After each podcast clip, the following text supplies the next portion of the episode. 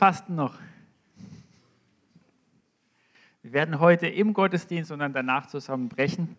Ich habe dieses Fasten sehr genossen, auch wenn es am Anfang für mich zugegebenermaßen sehr, sehr schwer war.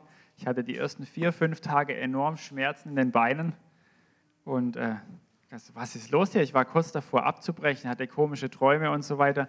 Und dann redet Jesus über Matthäus 4, über dem Teufel widerstehen, wie Jesus in die Wüste geführt wurde. Er kennt die Geschichte, als er frisch mit Heiligem Geist erfüllt wurde und Gott führt ihn gleich in Versuchung rein, um ihm Sachen zu lehren. Und äh, ihr kennt die Geschichte auch, er, hat, äh, er, er war das Wort Gottes, er hat mit dem Wort Gottes widerstanden und ist gestärkt rausgekommen. Dann hat sein Dienst angefangen eigentlich.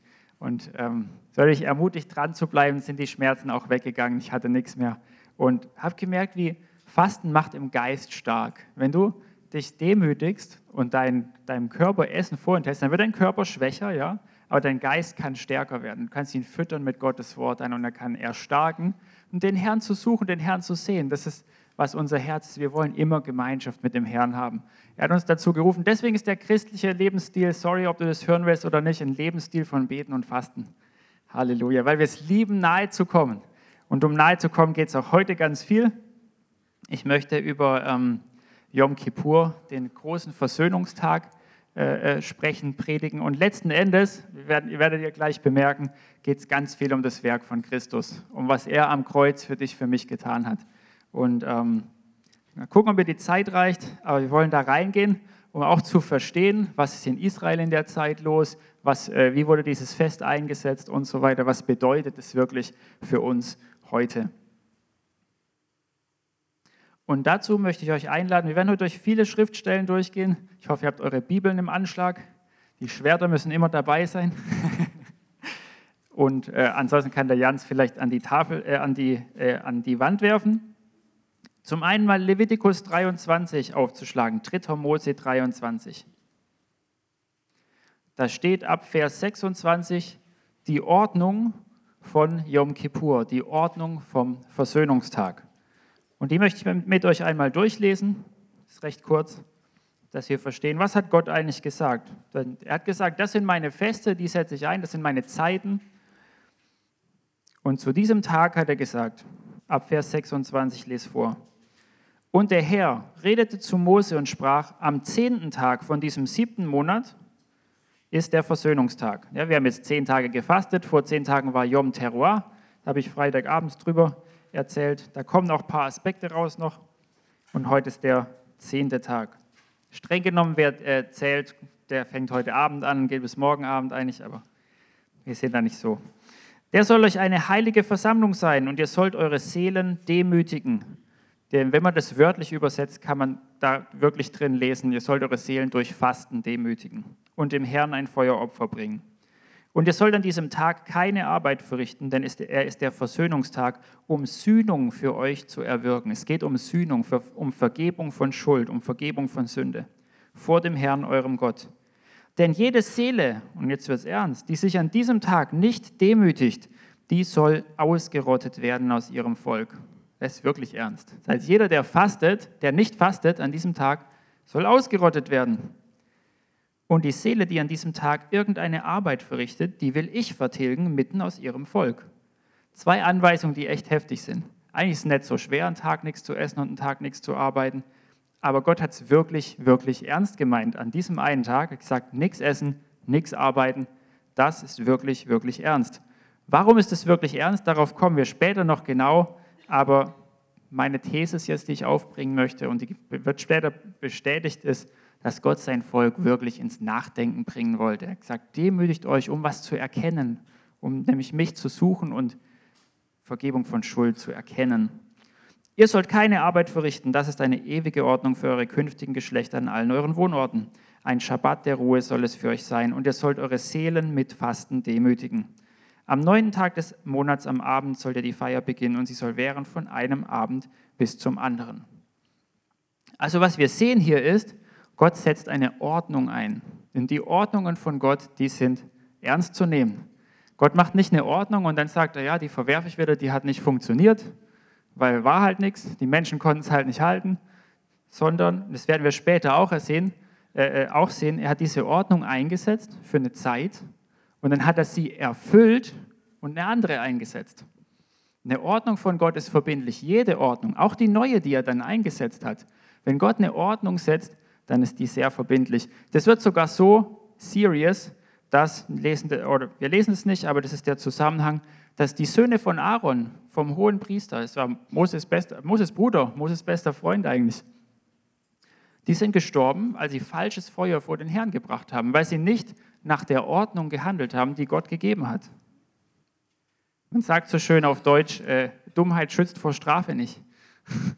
Das stimmt, wenn du nicht weißt, dass du über eine rote Ampel fahren darfst, aber du machst es trotzdem, kriegst du trotzdem einen Punkt in Flensburg und musst 100 Euro zahlen oder sowas. Es schützt nicht davor. Ja? Die Ordnung ist verbindlich und die Ordnungen Gottes sind verbindlich.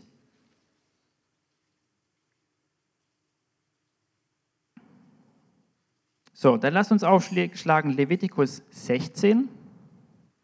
Da lesen wir nämlich die Ordnung von diesem Tag, wie dieser Tag zu halten ist, was da passiert.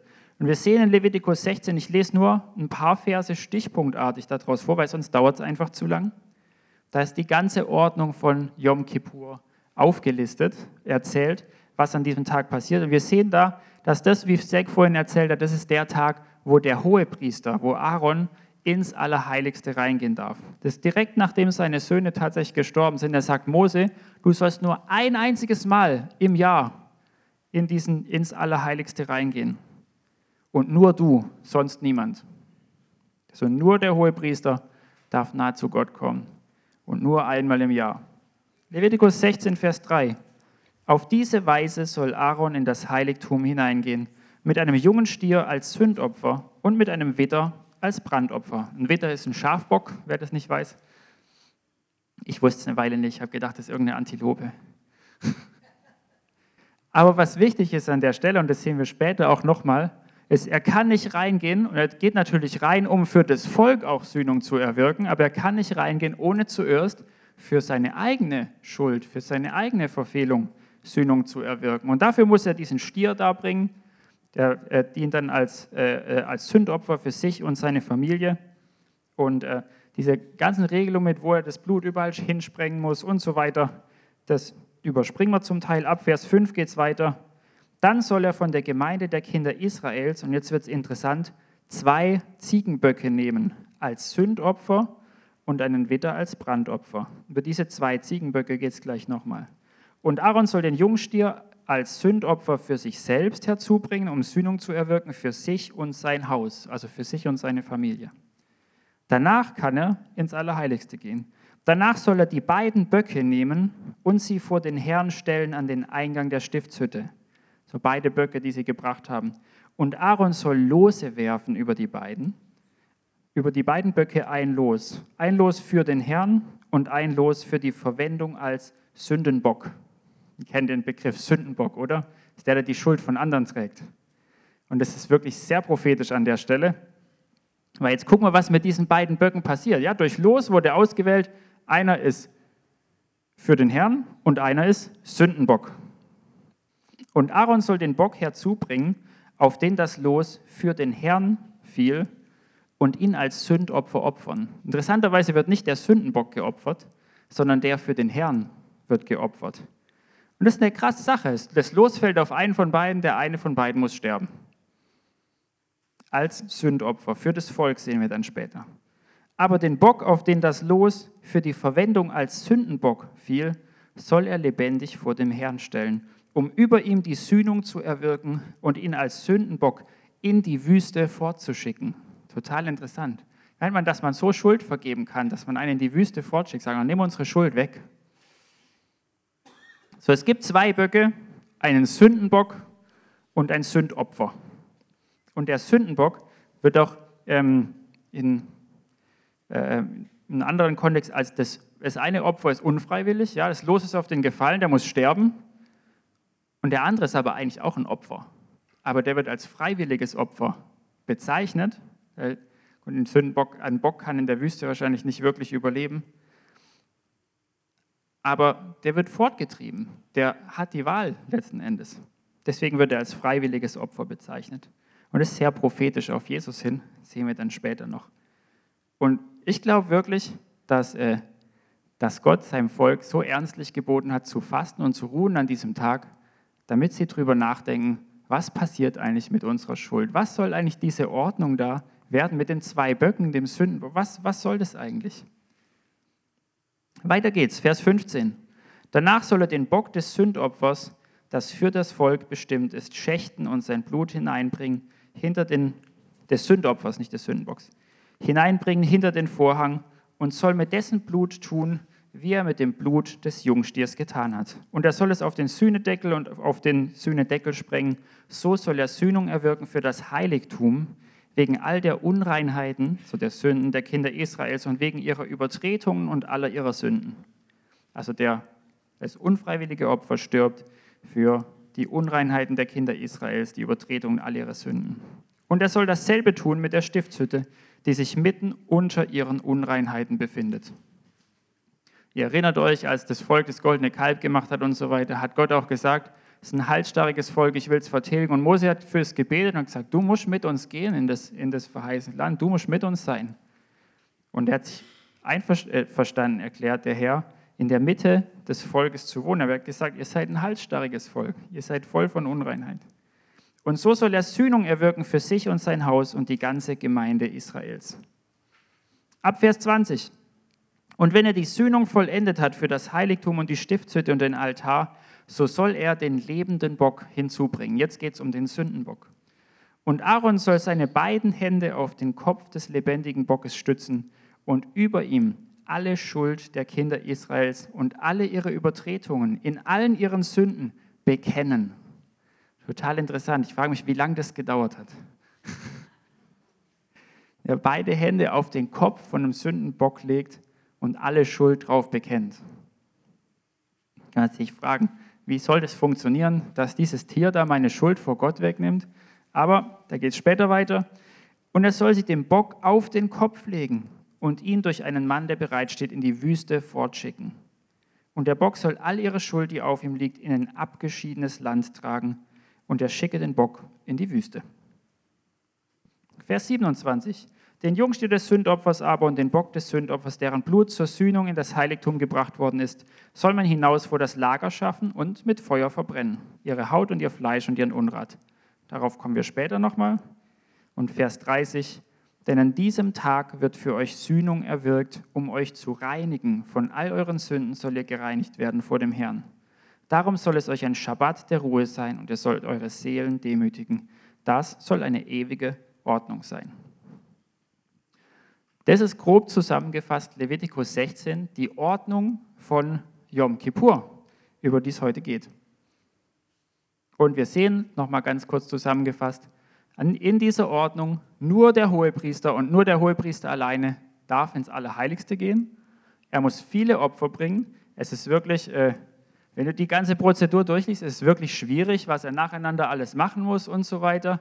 Es ist äh, sehr aufwendig und Ihr, ihr kennt, vielleicht kennt ihr diese andere Stelle, dass äh, Glocken an seinem Gewand unten angenäht sind. Weil wenn er unrein ins Heiligtum kommt und er stirbt dort, weil er vor Gott dann nicht bestehen kann, dann müssen sie ja merken, ob er gestorben ist oder nicht. Wenn sie die Glöckchen nicht mehr hören, dann müssen sie ihn irgendwie rausziehen oder rausholen. Steht an einer anderen Stelle, gehe ich jetzt nicht drauf ein.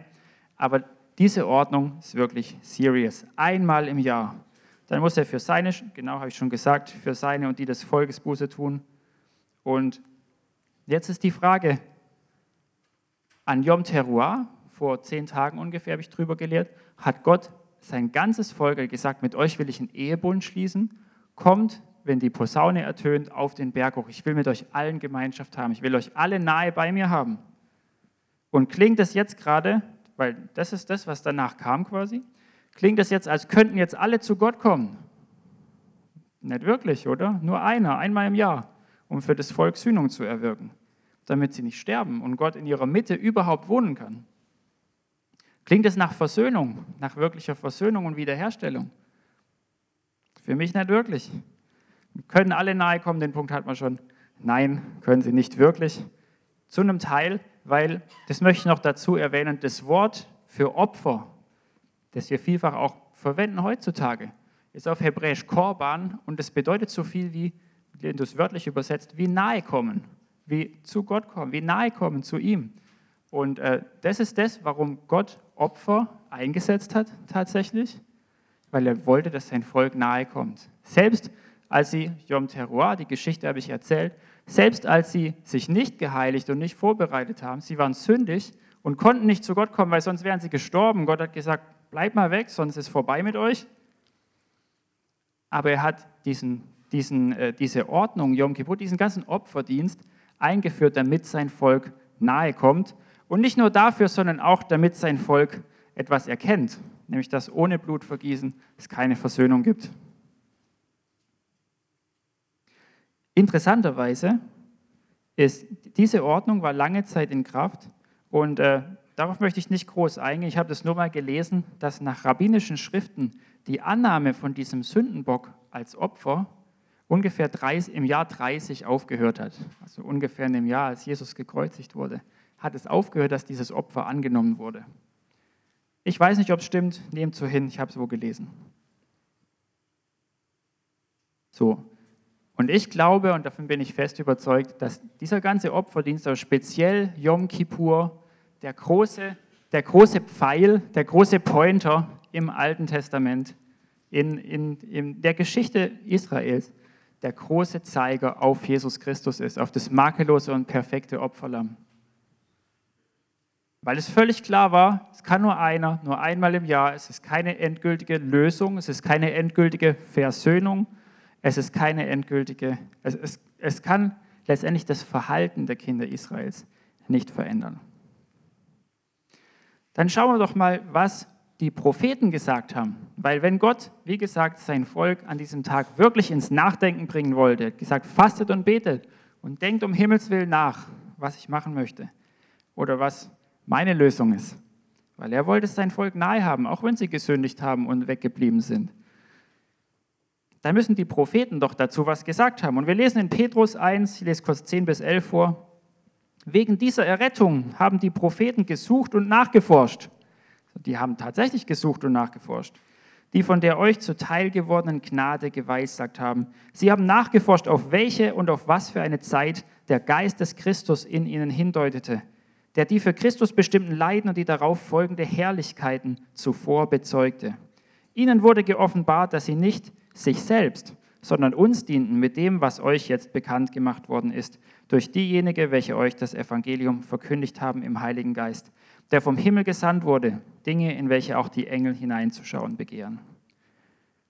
Also für viele, viele Jahre hat sich die ganze Welt gefragt, insbesondere die Propheten, weil die waren an Gottes Herzen, was ist Gottes Antwort, was ist Gottes Lösung auf die Schuld der Menschen.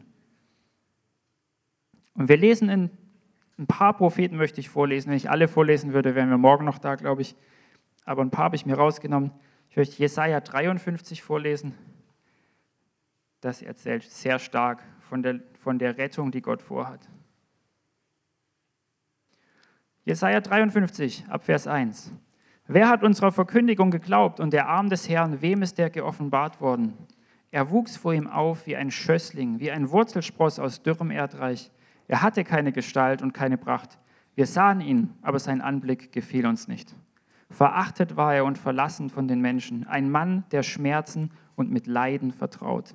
Wie einer, vor dem man das Angesicht verbirgt, so verachtet war er, und wir achteten ihn nicht. Für wahr, er hat unsere Krankheit getragen und unsere Schmerzen auf sich geladen.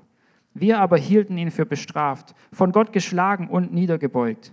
Doch er wurde um unserer Übertretungen willen durchbohrt, wegen unserer Missetaten zerschlagen.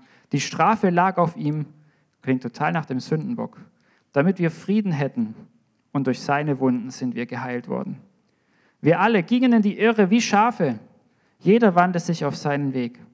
Aber der Herr warf alle unserer Schuld auf ihn. Er wurde misshandelt, aber er beugte sich und tat seinen Mund nicht auf, wie ein Lamm, das zur Schlachtbank geführt wird, und wie ein Schaf, das verstummt vor seinem Scherer und seinen Mund nicht auftut. Infolge von Drangsal und Gericht wird er weggenommen. Wer will aber sein Geschlecht beschreiben? Denn er wurde aus dem Land der Lebendigen weggerissen. Wegen der Übertretung meines Volkes hat ihn Strafe getroffen, und man bestimmte sein Grab bei Gottlosen, und bei einem Reichen war er in seinem Tod, weil er kein Unrecht getan hatte und kein Betrug in seinem Mund gefunden war. Aber dem Herrn gefiel es, ihn zu zerschlagen. Er ließ ihn leiden. Wenn er sein Leben zum Schuldopfer gegeben hat, so wird er Nachkommen sehen und seine Tage verlängern. Und das Vorhaben des Herrn wird in seiner Hand gelingen. Nachdem seine Seele Mühsal erlitten hat, wird er seine Lust sehen und die Fülle haben. Durch seine Erkenntnis wird mein Knecht, der Gerechte, viele gerecht machen. Und ihre Sünden wird er tragen. Darum will ich ihm die vielen zum Anteil geben und er wird starke zum Raub erhalten, dafür, dass er seine Seele dem Tod preisgegeben hat und sich unter die Übeltäter zählen ließ und die Sünde vieler getragen und für die Übeltäter gebetet hat. Wer da nicht Jesus sehen kann, ich weiß auch nicht, was da, was da los. Preis den Herrn. Das hat Gott hunderte Jahre, ja, es waren wahrscheinlich 700 vor Christus oder so, ich bin mir nicht ganz sicher über die Zeit. Hunderte Jahre vorher hat Gott durch diesen Propheten gesprochen, zum Beispiel. Jeremia 33, 14 bis 15. Siehe, es kommen Tage, spricht der Herr, da ich das gute Wort erfüllen werde, das ich über das Haus Israel und über das Haus Juda geredet habe. In jenen Tagen und zu jener Zeit will ich David einen Spross der Gerechtigkeit hervorsprießen lassen, und er wird Recht und Gerechtigkeit schaffen auf Erden. 5. Mose 18, Vers 15. Das ist, was Mose selber gesagt hat. Mose, durch den die erste Ordnung kam und eingesetzt wurde, der ein Freund Gottes genannt wurde, der mit Gott von Angesicht zu Angesicht gesprochen hat. Und er sagt, einen Propheten wie mich wird dir der Herr, dein Gott, aus deiner Mitte, aus deinen Brüdern erstehen lassen. Auf ihn sollt ihr hören. Mose würde das nicht sagen, wenn er fertig gewesen wäre mit allem. Malachi 3, Vers 1. Das ist davon die Rede, dass Jesus zu seinem Tempel kommt. Siehe, ich sende meinen Boten, damit er den Weg vor mir her bereitet. Das Johannes der Täufer. Und plötzlich kommt zu seinem Tempel der Herr, den ihr sucht. Und der Engel oder Botschafter oder Mittler des Bundes, den ihr herbeiwünscht. Siehe, er kommt, spricht der Herr der Heerscharen. Ich möchte es so ein bisschen aufzeigen, damit wir verstehen, dass letztendlich das Ganze ganz, ganz oft im AT dieser Zeiger direkt auf Christus steht und, und sich alle Welt fragt, was ist die Lösung? Was ist die Antwort Gottes?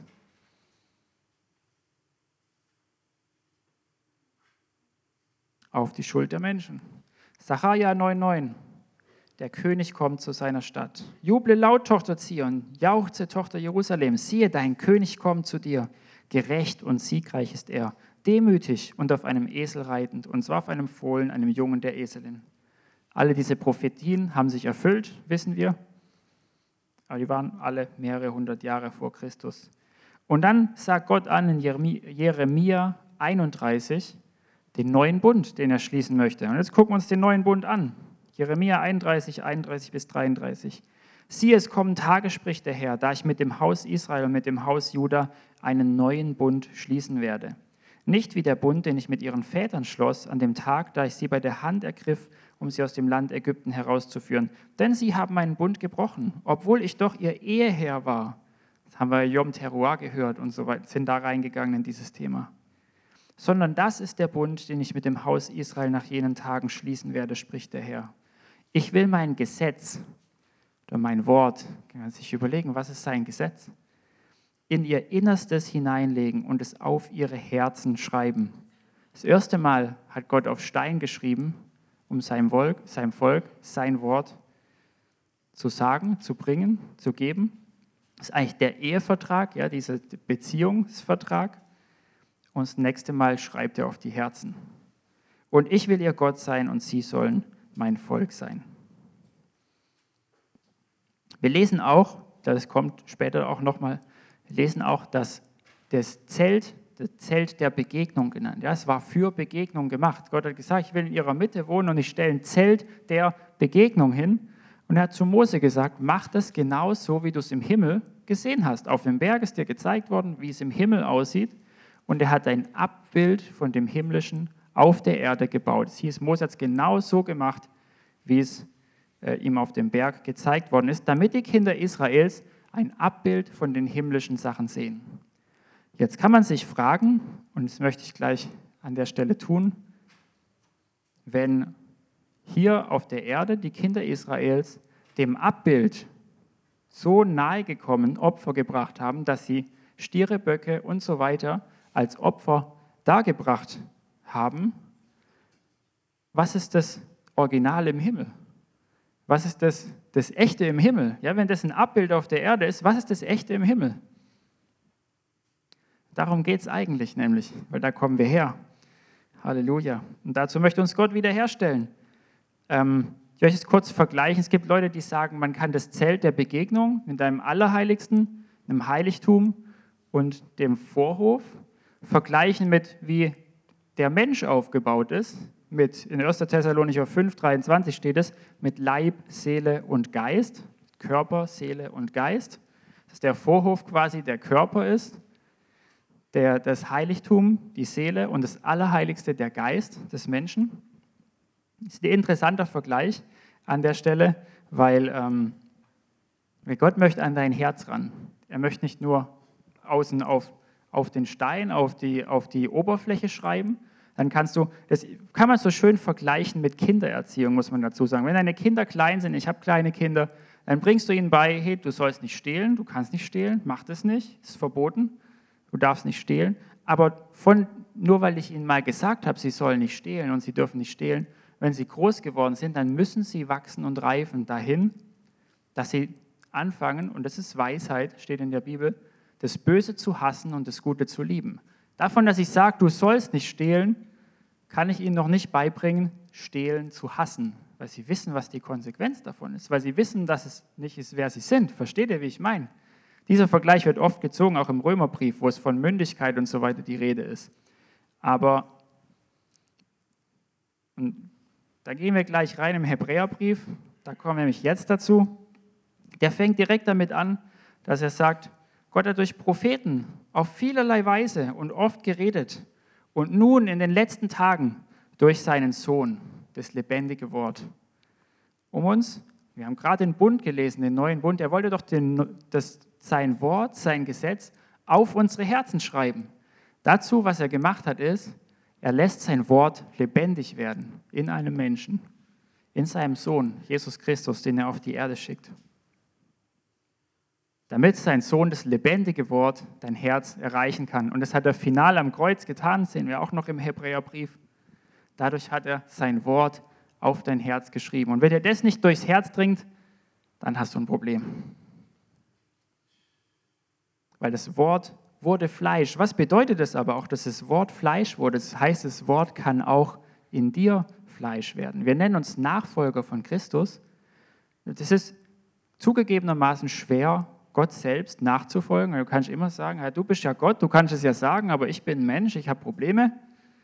Aber Jesus Christus ist als Mensch auf die Erde gekommen. Er ist in allem uns gleich geworden, heißt es auch in der Schrift, ich glaube Philippa. Und es bedeutet, dass du in allem Jesus gleich werden kannst, dass du Jesus nachfolgen kannst. Hebräer kommt es ganz oft als Thema, darauf möchte ich heute nicht so sehr eingehen, aber wo es sagt zum Beispiel, schaut hin auf ihn, den Anfänger und Vollender, damit ihr nicht ermattet und nicht müde werdet, was er getragen hat, was er getan hat und so weiter. Er hat letztendlich getan, was dir auch möglich ist, sagt er damit. So zu leben wie Jesus ist nicht unmöglich, weil einem Menschen kann man nachfolgen. Und Hebräer 1 und 2, ich gehe auf die ersten Kapitel nicht großartig ein, aber belegt ganz oft, dass Jesus sowohl ganz Mensch, sowohl völlig Mensch, genau wie wir, als auch immer noch völlig Gott war.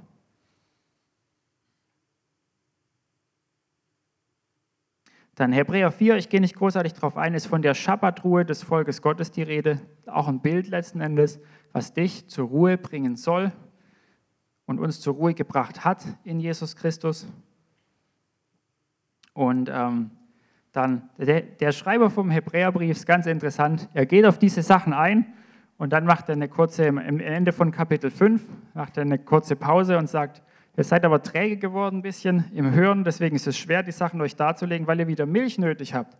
Jetzt, was ist die Milch? Also er redet von den Anfangsgründen des Christus, von den Fundamenten des Christus. Und weil die so wichtig sind für den, das heutige Verständnis, möchte ich die auch nochmal wiederholen. Da sagt er nämlich in Hebräer 6, Vers 1 bis 3, darum wollen wir die Anfangsgründe des Wortes von Christus lassen und zur vollen Reife übergehen. Also wir reden heute um Fleisch. Wir haben vorhin gehört, ist lecker. Wobei wir nicht nochmals den Grund legen, ja, Christus muss der Grund von deinem Leben sein. Wenn der es nicht ist, dann bleibt dein Haus nicht stehen. Kennt das Gleichnis von dem Mann, der auf Fels und von dem Mann, der auf Sand gebaut hat.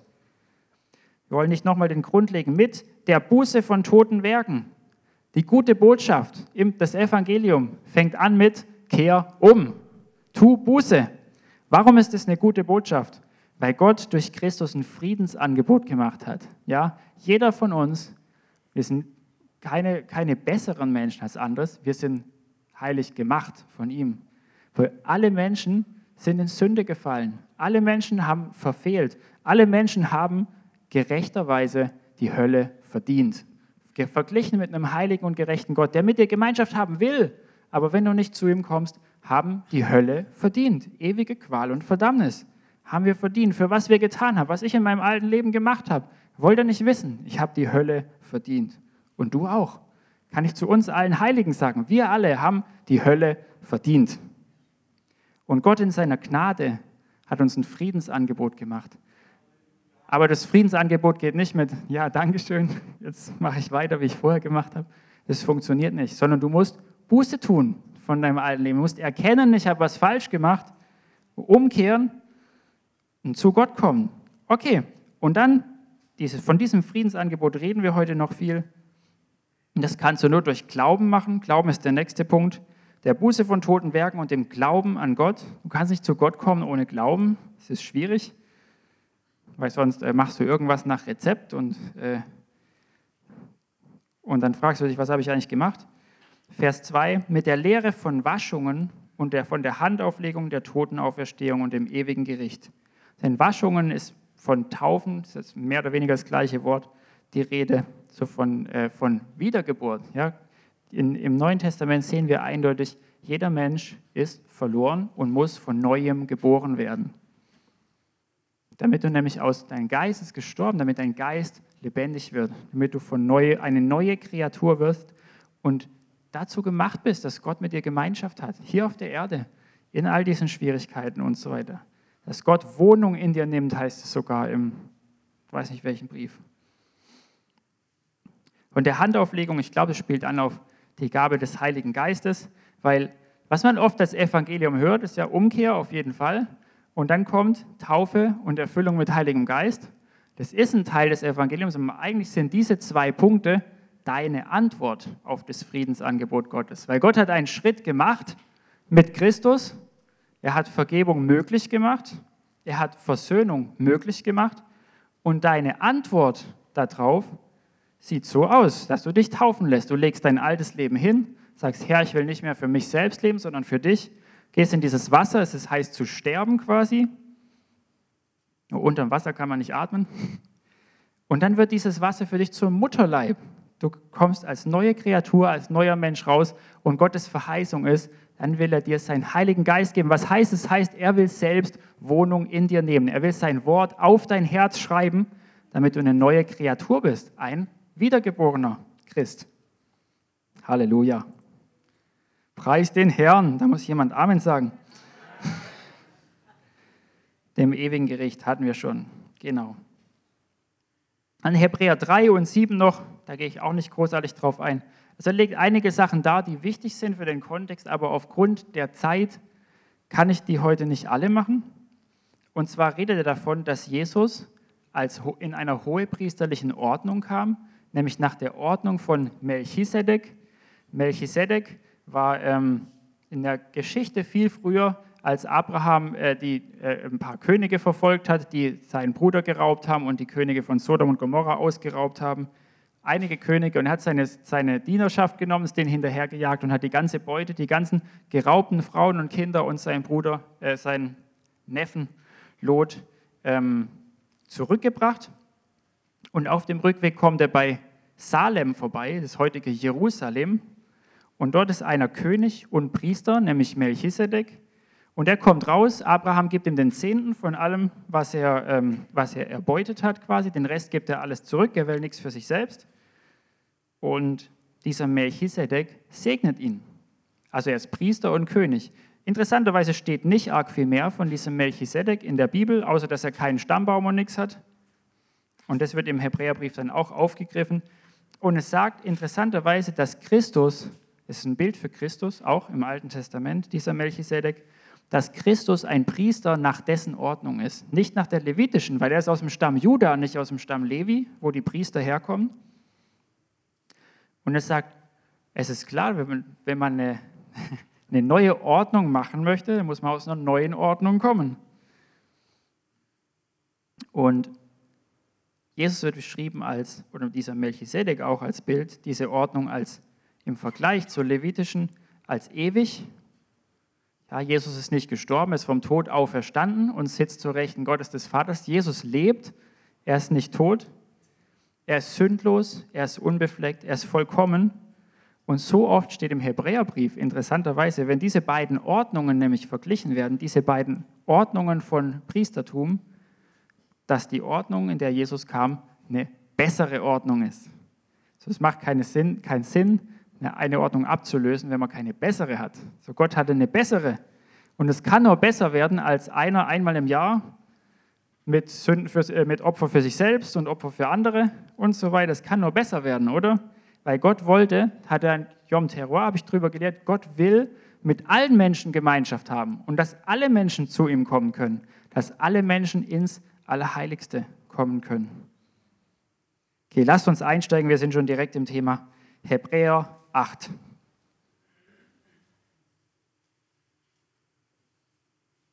Jetzt möchte ich einige Kapitel lesen, weil der Hebräer-Schreiber es einfach am besten erklärt, aber mit ein paar Anmerkungen dazu. Hebräer 8 ab Vers 1. Die Hauptsache aber bei dem, was wir sagen, ist, wir haben einen solchen hohen Priester, der sich gesetzt hat zur Rechten des Thrones der Majestät in den Himmeln. Als Diener des Heiligtums und des wahrhaftigen Zeltes.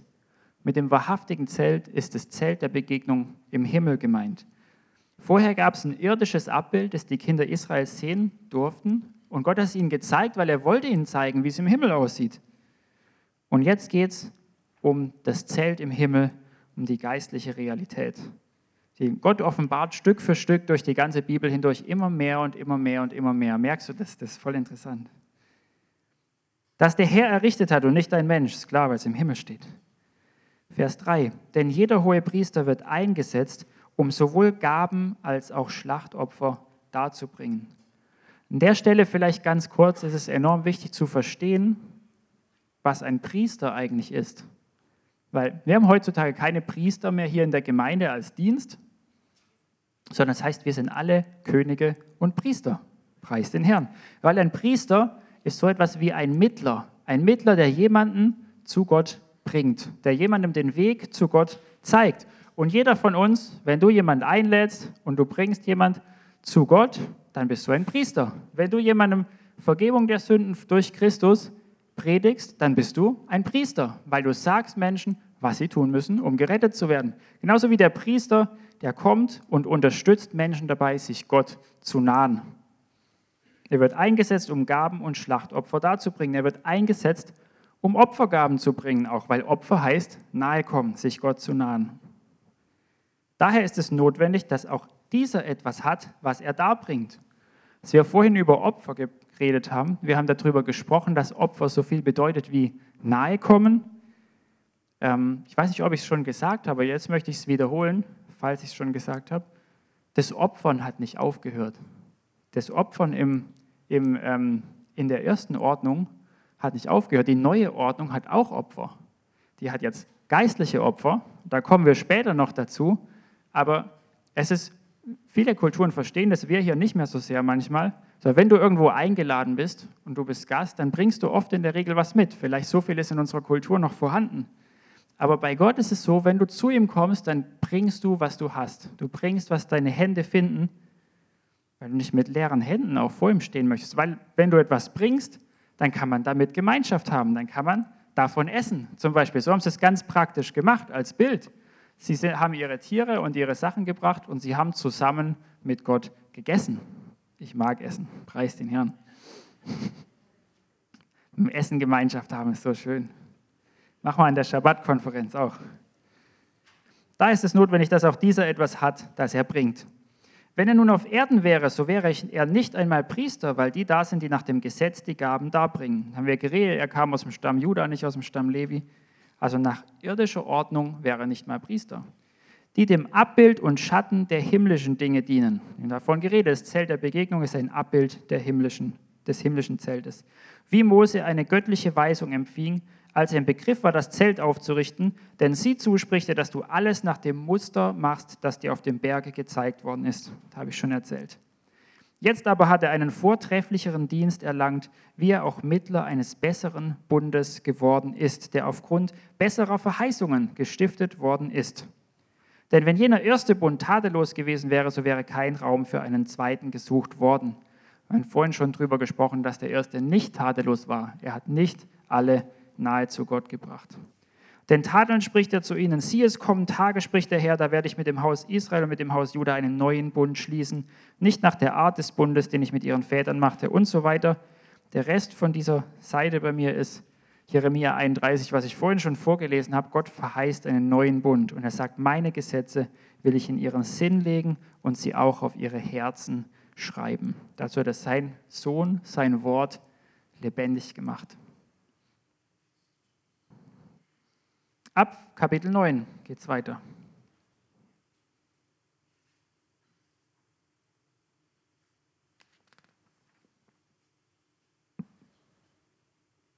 Was vielleicht noch wichtig ist zu sagen an der Stelle ist, Gott verwirft seine erste Ordnung nicht.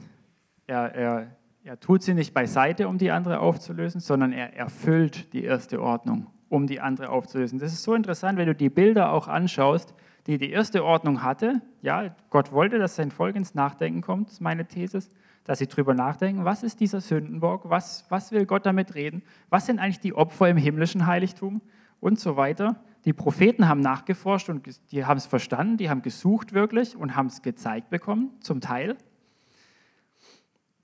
Und jetzt in den letzten Tagen steht im Hebräerbrief am Anfang, hat Gott durch seinen Sohn zu uns geredet und durch sein Leben letztendlich noch viel mehr und hat uns ähm, hat den ersten Bund erfüllt und den nächsten aufgerichtet.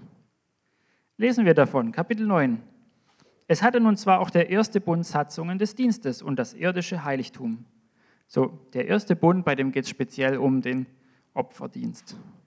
Denn es wurde ein Zelt aufgerichtet, das vordere, in dem sowohl der Leuchter als auch der Tisch und die Schaubrote waren und das Heilige genannt wird. Hinter dem zweiten Vorhang aber ein Zelt, das das Allerheiligste genannt wird, das einen goldenen Räucheraltar und die überall mit Gold überdeckte Lade des Bundes hatte, in welcher der goldene Krug, der das Manna enthielt, und der Stab Aarons, der gesprost hatte, und die Tafeln des Bundes waren. Oben über ihr aber die Cherubim, die Herrlichkeit, die den Versöhnungsdeckel überschatteten, von welchen Dingen jetzt nicht im Einzelnen zu reden ist über jeden dieser Punkte könnte man predigen, jetzt ist nicht im Einzelnen davon zu reden. Da aber dies so eingerichtet ist, gehen zwar in das vordere Zelt die Priester alle Zeit hinein und verrichten die Dienste. Ist das wie ein äußerlicher Dienst, muss man so sagen, wenn du es mit dem Körper vergleichst. In das zweite aber, einmal im Jahr, allein der hohe Priester, nicht ohne Blut, das er darbringt für sich selbst und die Verirrungen des Volkes. Damit zeigt der Heilige Geist an, dass der Weg zum Heiligtum noch nicht offenbar ist, solange das vordere Zelt noch Bestand hat. Dieses ist ein Gleichnis für die gegenwärtige Zeit. Nachdem sowohl Gaben als auch Schlachtopfer dargebracht werden, ja, die gegenwärtige Zeit hat der Tempel noch gestanden, da haben sie noch Gaben und Schlachtopfer dargebracht, die im Gewissen den nicht vollkommen machen können, der den Gottesdienst ausübt. Und das ist ein enorm wichtiger Punkt. Im Gewissen konnte das Sünden nicht wegnehmen. Es konnte Sünden zudecken, es konnte abwaschen, aber es konnte sie nicht entfernen, sodass dein Gewissen danach rein gewesen wäre. Es konnte die Kinder nicht von der, dem Status von Sündern in den Status von Heilige überführen. Es sind nur neben Speisen und Getränke und verschiedenen Waschungen Satzungen des Fleisches, ja, die sind äußerliche Satzungen, die bis zur Zeit einer richtigen Ordnung auferlegt sind. Es war wichtig, dass diese Satzungen auferlegt wurden. Es war wichtig, dass diese Ordnung kam, weil Gott, wie man seine Kinder erzieht, ich habe vorhin dieses Beispiel gebracht, Gott führt sein Volk Stück für Stück für Stück und offenbart mehr und mehr und mehr. Er widerspricht sich nicht und sagt, das erste hat nicht funktioniert, jetzt machen wir das zweite, sondern er offenbart mehr und mehr und mehr. Das ist das Herz auch von der Predigt heute, dass ich möchte, dass wir verstehen, Deswegen versuche ich diese Verbindung von Yom Kippur und der Erklärung im Hebräerbrief herzustellen, dass wir verstehen, was hat Gott sich eigentlich dabei gedacht, dass er den Opferdienst gemacht hat? Was hat Gott sich eigentlich dabei gedacht und wie möchte er dich und mich erziehen? Vers 11. Christus aber ist gekommen als hoher Priester der zukünftigen Güter und durch das größere und vollkommenere Zelt, das nicht mit Händen gemacht, das heißt nicht von dieser Schöpfung ist, durch das himmlische Heiligtum. Und nicht mit Blut von Böcken und Kälbern, sondern mit seinem eigenen Blut ein für allemal das Heilig, in das Heiligtum hineingegangen und hat uns eine ewige Erlösung erworben. Christus ist nicht gestorben, er ist ewig und dadurch hat er eine ewige Erlösung erworben. Denn wenn das Blut von Böcken und Stieren und die Asche einer jungen Kuh auf die Unreinen gesprengt zur Reinheit des Fleisches heiligt, wie viel mehr wird das Blut des Christus, der sich selbst durch den ewigen Geist als Opfer ohne Fehler Gott dargebracht hat, euer Gewissen reinigen von toten Werken, damit ihr dem lebendigen Gott dienen könnt. Damit du Gott wirklich dienen kannst, muss Gott dein Herz verändern, muss Gott dein Gewissen verändern, dass du weißt, ich bin heilig und gerecht und ich bin kein Sünder mehr. Preis den Herrn. Und darum ist er Mittler eines neuen Bundes, damit, da der Tod geschehen ist zur Erlösung von der, den Übertretungen und den, unter dem ersten Bund, also der erste Bund ist erfüllt quasi, die Berufenen die Verheißung des ewigen Erbes empfangen. Denn wo ein Testament ist, da muss notwendigerweise der Tod dessen eintreten, der das Testament gemacht hat. Denn ein Testament ist gültig, wenn der Tod eingetreten ist, weil es niemals Kraft hat, solange der lebt, der das Testament gemacht hat. Daher ist auch der erste Bund nicht ohne Blut eingeweiht worden. Denn als jedes Gebot nach dem Gesetz von Mose dem ganzen Volk mitgeteilt war, nahm er das Blut der Kälber und Böcke mit Wasser und Purpurwolle und Ysop und besprengte sowohl das Buch selbst als auch das ganze Volk und sprach, dies ist das Blut des Bundes, den Gott für euch geboten hat. Aber auch das Zelt und alle Gefäße des Dienstes besprengte er ebenso mit dem Blut. Und fast alle Dinge werden mit Blut gereinigt. Das ist eine Ordnung, die sich nicht verändert hat.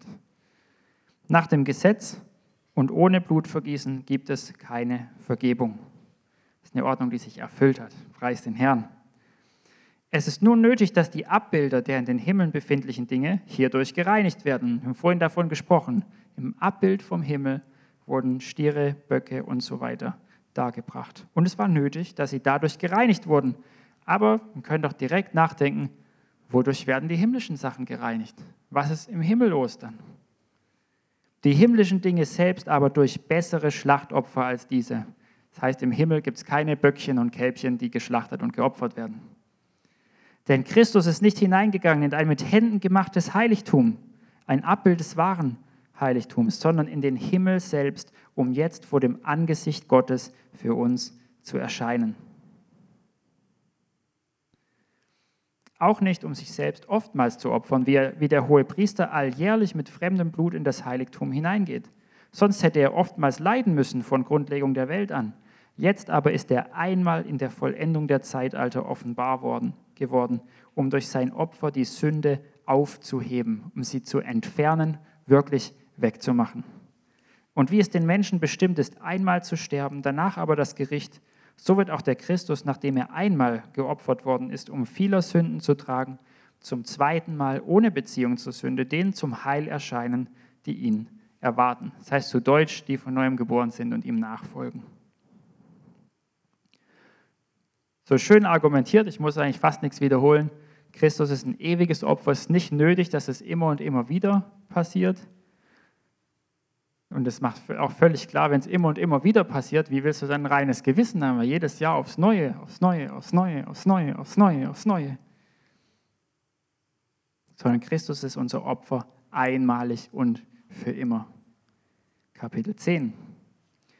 Denn da die Ordnung, das Gesetz, ich würde es hier mit Ordnung übersetzen, einen Schatten der zukünftigen Güter, nicht der Dinge Ebenbild selbst hat, wir haben vorhin von den ganzen Bildern gesprochen, von den zwei Ziegenböcken, von, ähm, von so viele Dinge. Gott hat ein Abbild gemacht, damit Menschen was erkennen, damit Menschen was sehen.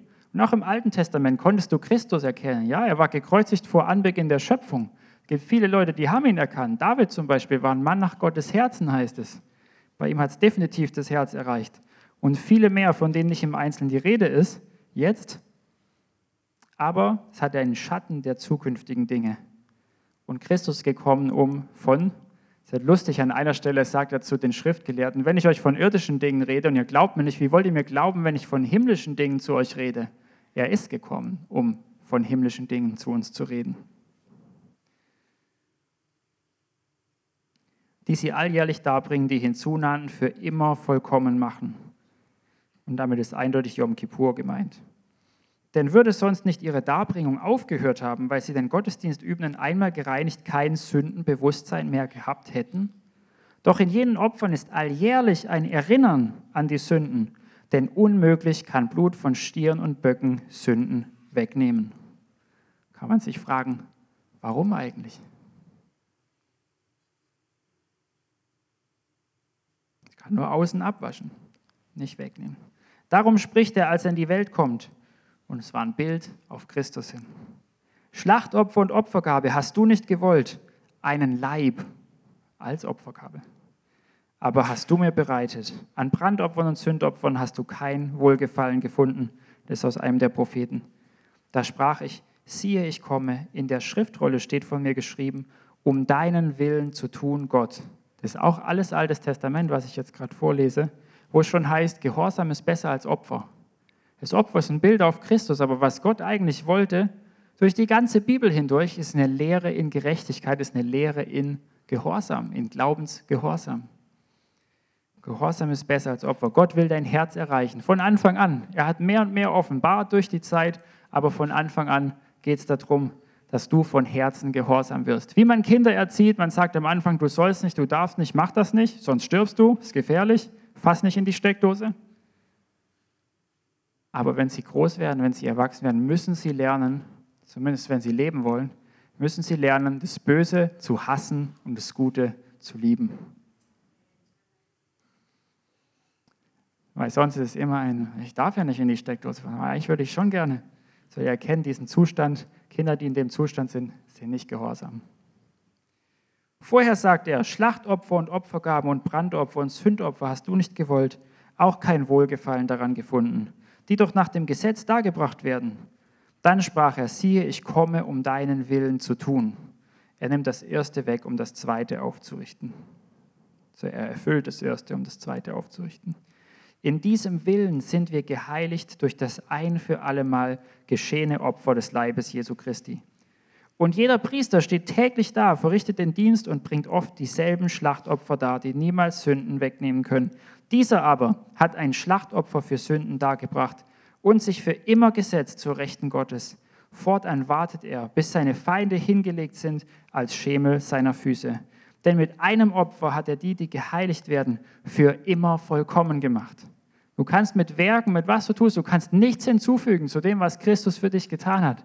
Wir können, wir reden von den Festen, wir feiern die Feste und so weiter, aber es ist nicht unsere Gerechtigkeit. Das Einzige, was meine und deine Gerechtigkeit sein kann, ist der Tod von Christus am Kreuz. Und dass du ihn angenommen hast, dass du da, wie wir es vorhin gesungen haben, dass du da mitgestorben bist und mit auferstanden. Und das kannst du nur, wenn du dich taufen lässt und wenn du sagst, ja, Jesus, ich folge dir nach, mein Leben gebe ich in den Bach runter, weil es hat eh die Hölle verdient. Preis den Herrn, Halleluja. Und dann gibt es neues Leben. Das bezeugt uns aber auch der Heilige Geist, denn nachdem es gesagt hat, dies ist der Bund, den ich für sie errichten werde nach jenen Tagen, spricht der Herr, ich werde meine Gesetze in ihre Herzen geben. Wiedergeburt ist ein schönes Bild im Alten Testament, wo es heißt, er will das, fleischerne, äh, das äh, steinerne Herz aus unserer Brust rausnehmen und uns fleischerne Herzen geben. Fleischerne Herzen, auf die man was schreiben kann. Und sie auch in ihren Sinn, in ihren Verstand schreiben und ihrer Sünden und ihrer Gesetzlosigkeiten werde ich nicht mehr gedenken. Nicht mehr jedes Jahr, nicht mehr. Wo aber Vergebung dieser Sünden ist, gibt es kein Opfer für Sünde mehr.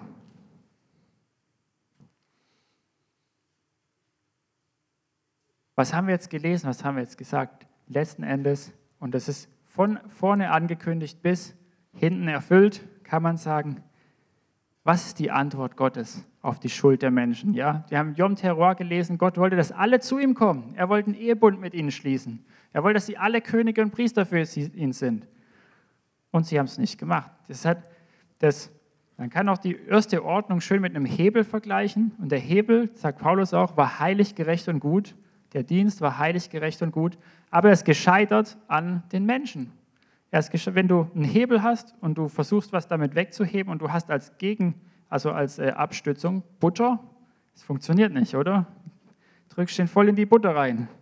Und genau so ist es mit der ersten Ordnung. Die war heilig, gerecht und gut. Und Gott hat sie erfüllt, um diese Butter zu was Ordentlichem zu machen, was den Hebel standhält.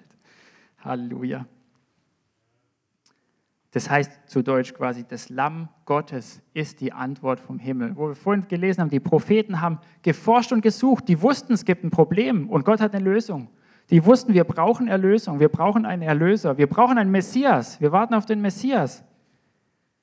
Wer ist der Messias? Jesaja 53 hat es so schön dargestellt, so schön dargelegt, wer der Messias ist und wie er kommt auch. Zu Deutsch quasi, das Lamm Gottes ist die Antwort vom Himmel auf die Ungerechtigkeit der Menschen. Er selbst kommt und trägt unsere Schuld, weil sonst wären wir alle in der Hölle. Sonst gäbe es keine Hoffnung für uns. Für uns insbesondere, die wir Heiden sind. Halleluja, preis den Herrn. Das möchte ich kurz vorlesen, Offenbarung 5, Vers 5 bis 24. Da ist es so schön.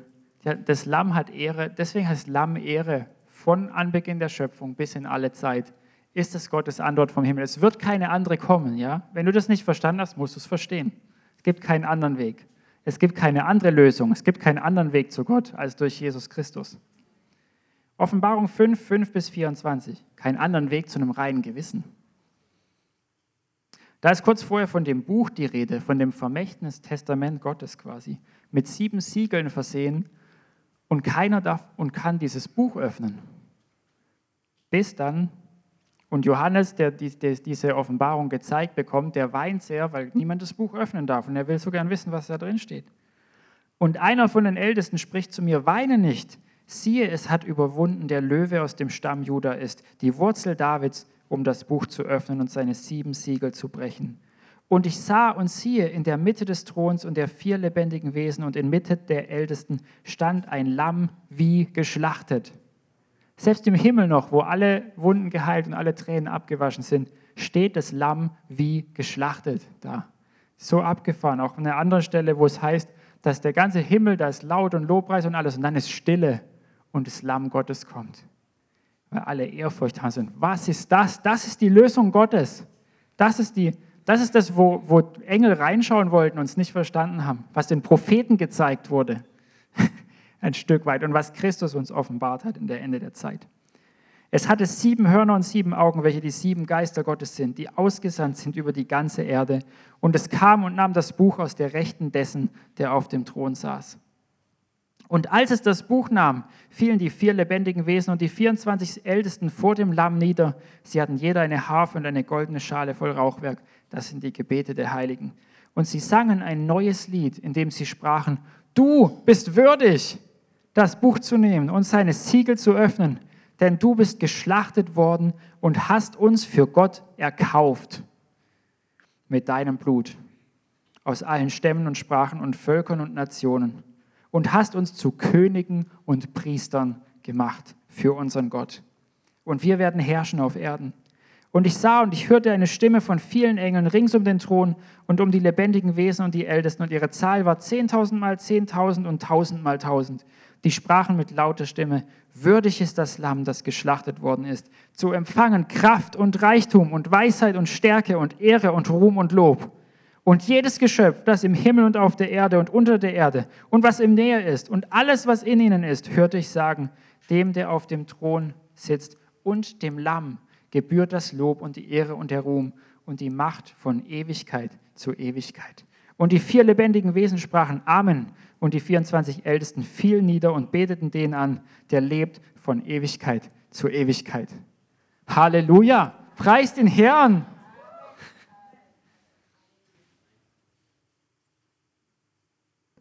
So, ich hoffe, das war deutlich.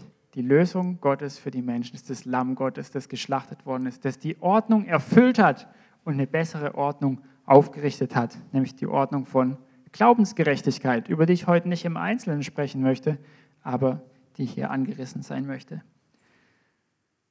Und jetzt möchte ich euch einladen, teilzuhaben an dieser ersten, an dieser äh, Ordnung, die der Herr aufgerichtet hat, nämlich und zum Fastenbrechen, nämlich zum Abendmahl.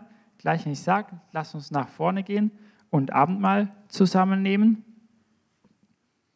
Weil Abendmahl ist, wie Christus selbst gesagt hat, ist jedes Mal, wenn ihr das macht, verkündigt ihr den Tod des Herrn. Verkündigt ihr, was ich getan habe. Verkündigt ihr mein Werk, meine Erlösung. Und später im Hebräerbrief, kommen wir glaube ich nicht mehr dazu, aber später im Hebräerbrief heißt es, das sind Opfer, die Gott gefallen, geistliche Opfer sind Lob der Lippen, die seinen Namen verkünden. Und wenn du Abendmahl nimmst, verkündest du den Namen des Herrn. So einfach ist dem Herrn zu opfern. Preis den Herrn. Und zwar geistliche Opfer darzubringen. Halleluja.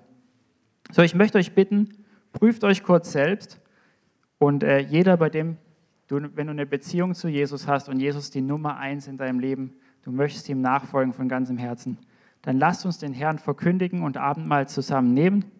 Wenn du sitzen bleibst aus unterschiedlichsten Gründen, kannst du machen. Keiner schaut auf dich herab oder was. Ähm, ich möchte euch einladen an den Tisch des Herrn, den Gott für alle Menschen freigemacht hat. Er hat gesagt, das Wasser des Lebens kommt und nehmt und trinkt umsonst. Was bedeutet natürlich ist, dass du dein altes Leben hinter dir lassen musst, ja, wenn du ein Geschenk nimmst, dann musst du die Hände frei haben dazu.